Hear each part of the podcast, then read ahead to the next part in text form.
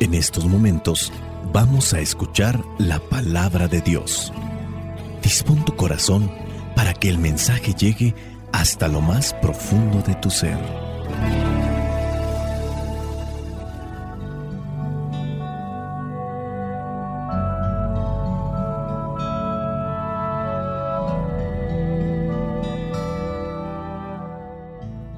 El Evangelio que la iglesia nos presenta para el día de hoy corresponde a Marcos capítulo 3 versículos del 22 al 30. Dice así. También los maestros de la ley que habían llegado de Jerusalén decían, Belcebú, el propio jefe de los demonios, es quien le ha dado a este hombre el poder de expulsarlos. Jesús los llamó y les puso un ejemplo diciendo, ¿Cómo puede Satanás expulsar al propio Satanás? Un país dividido en bandos enemigos no puede mantenerse y una familia dividida no puede mantenerse. Así también, si Satanás se divide y se levanta contra sí mismo, no podrá mantenerse, habrá llegado su fin.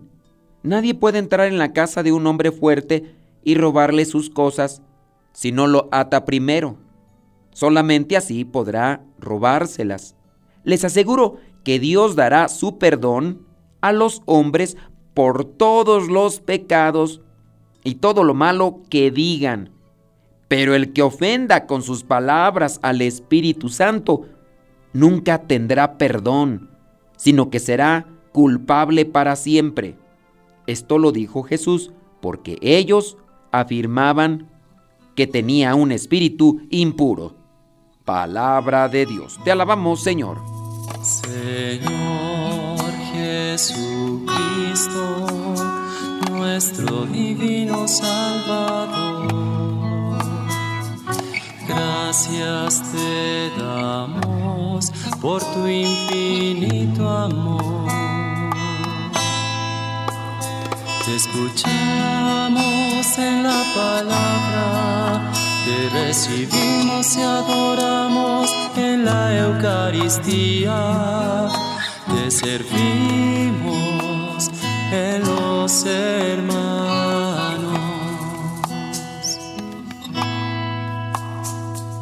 Que seamos misioneros como lo quieres tú, enseñando los hombres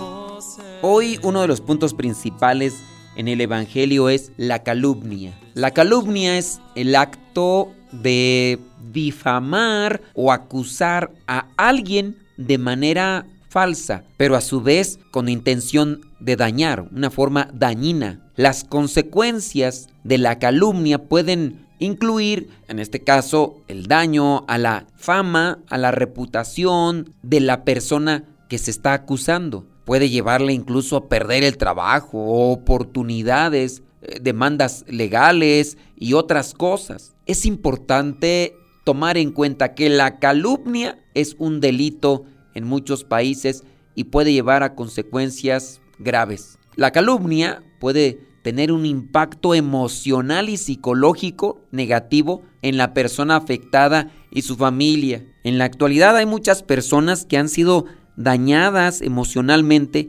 cuando mucha gente se va en su contra con calumnias. Yo puedo presentarles algunos testimonios. Incluso también en algún momento puedo decirles que hubo no sé, una persona o un grupo que empezó a poner cosas ahí en unas redes sociales en contra de mi persona. Y eran cosas que se podían comprobar que eran mentira. Los que escuchan el programa de radio que tengo en algún momento comenté esto y empezaron también a manifestarse en contra de eso, porque lo que decía ahí estaba fuera de una realidad y se los podría yo comprobar. Yo cuando leí esas cosas Ciertamente me afectaron emocionalmente, me entristecieron por un rato, porque me puse a pensar en el corazón de esa persona para estar levantando este tipo de calumnias, este tipo de falsos, que obviamente quien no me conozca le puede creer a ese grupo que no sabemos quién era porque se presentaba de manera anónima. Y personas que no me conozcan van a creer y lo van a dar por un hecho, porque también a veces eso sucede. Hoy están calumniando a Jesús en el Evangelio. Dice en el versículo 22 que los maestros de la ley habían llegado de Jerusalén y comenzaron con su calumnia diciendo que el propio jefe de los demonios era quien le daba poder a Jesús para expulsar demonios, porque ya con las cosas que decía nuestro Señor Jesucristo, con las cosas que hacía, pues ya mucha gente lo empezaba a seguir. Mucha gente que no conoce a Jesús, que empieza a conocerlo, conocen a los maestros de la ley, son personas que tienen importancia dentro del culto judío, dentro del pueblo de Israel, y a lo mejor hasta son muy conocidos, pues a quién le van a creer, pues dependiendo, ¿no? Si es que no conocen bien a ese maestro de la ley, puede ser que se pongan de su lado. La calumnia ahí presente. Encontramos una respuesta de nuestro Señor Jesucristo y les pone unos ejemplos.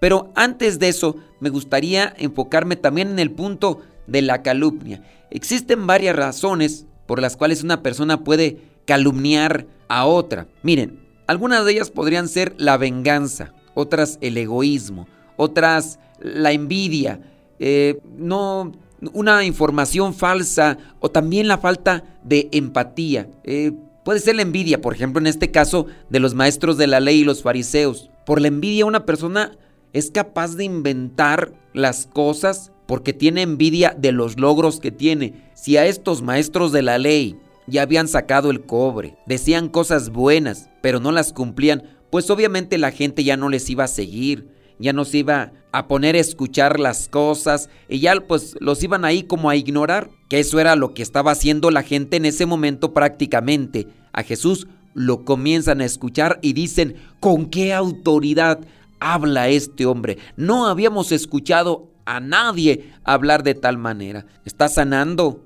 a las personas enfermas y expulsa demonios. No ven a nadie más que lo haga y entonces por eso admiran a Jesús, le siguen aunque no lo conozcan mucho. Estos maestros de la ley, estos fariseos, por envidia, entonces comienzan allí a calumniar a Jesús. Hay que limpiar nuestro corazón de todas estas cosas que nos pueden llevar a decir mentiras. Y a lo mejor nosotros conocemos a alguien que levanta este tipo de calumnias, ya sea porque no la lleva bien con nosotros por la falta de empatía. Podemos decir cuando estamos en un trabajo, llegamos a una empresa, llegamos a una compañía y hay veces que somos de sangre pesada. A primera vista le caemos gordo o gorda a una persona, en el sentido de que no nos sentimos pues conectados y ya empieza por ahí la calumnia. Falta de empatía entonces puede llevar a la calumnia. También información falsa. No sea que otra persona por envidia o por egoísmo o por venganza comparta información falsa. Recordemos la vida de un actor de Hollywood que por ahí salió en varias películas y entonces el señor por su buena actuación, relumbró en una película donde se vestía de pantera y cosas así por el estilo. No vamos a decir su nombre, solamente hacemos la referencia de cómo fue calumniado. Este señor hasta en cierto modo se manifestaba en favor de Dios. No sabemos si era cristiano católico o cristiano no católico. La cosa es que después de que el señor saltó a la fama, después desapareció de todo tipo de escenario y todo tipo de cuestiones de estas del mundo artístico. Y por ahí algunos fotógrafos llamados paparazzis le tomaron fotografías en un mal estado de salud. Algunos lo tomaron así pues todo flaco, ya no tenía el cuerpo corpulento, atlético, así de fortachón, sino que ya andaba todo demacrado, barbón, así como si fuera una persona con características de drogadicto, porque así parecía a simple vista, y algunos paparaxis o periodistas lo calumniaron diciendo que se había sumergido en el mundo de las drogas y como era famoso, estas noticias se expanden como pólvora. Y bueno, el señor no dijo nada y fue hasta cuando falleció el señor que tenía un cáncer terminal y estaba luchando con él, que se supo la verdad, pero ya se había calumniado. La fama de este hombre había sido destruida, la buena fama que tenía había sido destruida. ¿Y todo por qué? Por generar vistas por generar noticia el periodista o el fotógrafo que vendió la foto y que dio información falsa.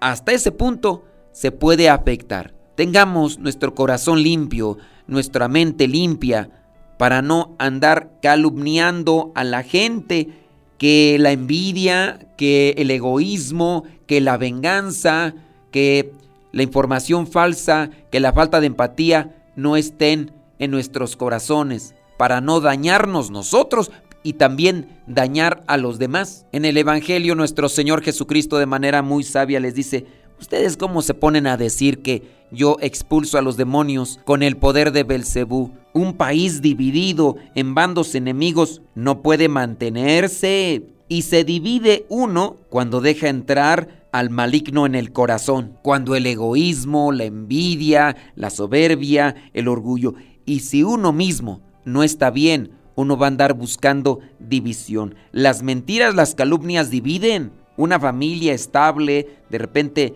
llegan esas calumnias y se puede dividir. Que fulano de tal anda diciendo de ti esto, que fulano de tal fue el que hizo esto. Y en muchas ocasiones puede ser falsa esa información. Y empiezan ahí a separarse. Un país dividido en bandos enemigos no puede mantenerse. Y dice ahí, y una familia, versículo 25, una familia dividida no puede mantenerse. Eso, eso sucede. La calumnia, la mentira, es el susurro del diablo en el corazón de cada uno de nosotros. Purifiquemos nuestro corazón, guardemos silencio, seamos prudentes. Si hay necesidad de decir cierto tipo de cosas, tratemos de buscar consejo, tratemos de buscar luz antes de abrir el pico y andar diciendo cosas, si es que tenemos que decir, si no hay necesidad de decir nada, porque no nos compete a nosotros, porque no nos corresponde, no nos toca, mejor guardar silencio y pedir al Espíritu Santo que nos dé tranquilidad, que nos dé paz. Dice el versículo 27, nadie puede entrar en la casa de un hombre fuerte y robarle sus cosas si no lo ata primero. Solamente así podrá robárselas. Nosotros mantengámonos firmes ante la presencia de Dios para que no venga el maligno a arrebatarnos la paz que nos da Cristo. Muchas cosas se pueden decir y ofender, pero y Dios nos puede perdonar. Pero dice ahí que el que ofenda con sus palabras al Espíritu Santo nunca tendrá perdón, sino que será culpable para siempre. Aquí se refiere al no creer la fuerza, la gracia del Espíritu Santo. Y sobre este punto pues hay muchas cosas que se pueden mencionar con relación a los sacramentos, dudar del poder del Espíritu Santo. Ese tipo de palabras expresadas de yo no creo que puede pasar esto, yo no creo que Dios en esto. Cuidado, porque ese tipo de palabras nos hace reos de muerte espiritual. Pidamos al Espíritu Santo que nos dé sabiduría. Nosotros trabajemos esa sabiduría en el silencio, en la prudencia, con la inteligencia, con la ciencia de Dios, para no andar levantando falso. Que el Señor nos ayude para controlar nuestra lengua y también nuestros pensamientos y no se desvíen de aquello bueno que quiere Dios para cada uno de nosotros. Espíritu Santo, fuente de luz, ilumínanos. Espíritu Santo, fuente de luz, llénanos de tu amor. La bendición de Dios Todopoderoso, Padre, Hijo y Espíritu Santo descienda sobre cada uno de ustedes y les acompañe siempre. Soy el Padre Modesto Lule de los misioneros servidores de la palabra. Vayamos a vivir el Evangelio. Lámpara es tu palabra para mis pasos, luz en mi sendero. Lámpara es tu palabra para mis pasos, luz en mi sendero. Luz, tu palabra es la luz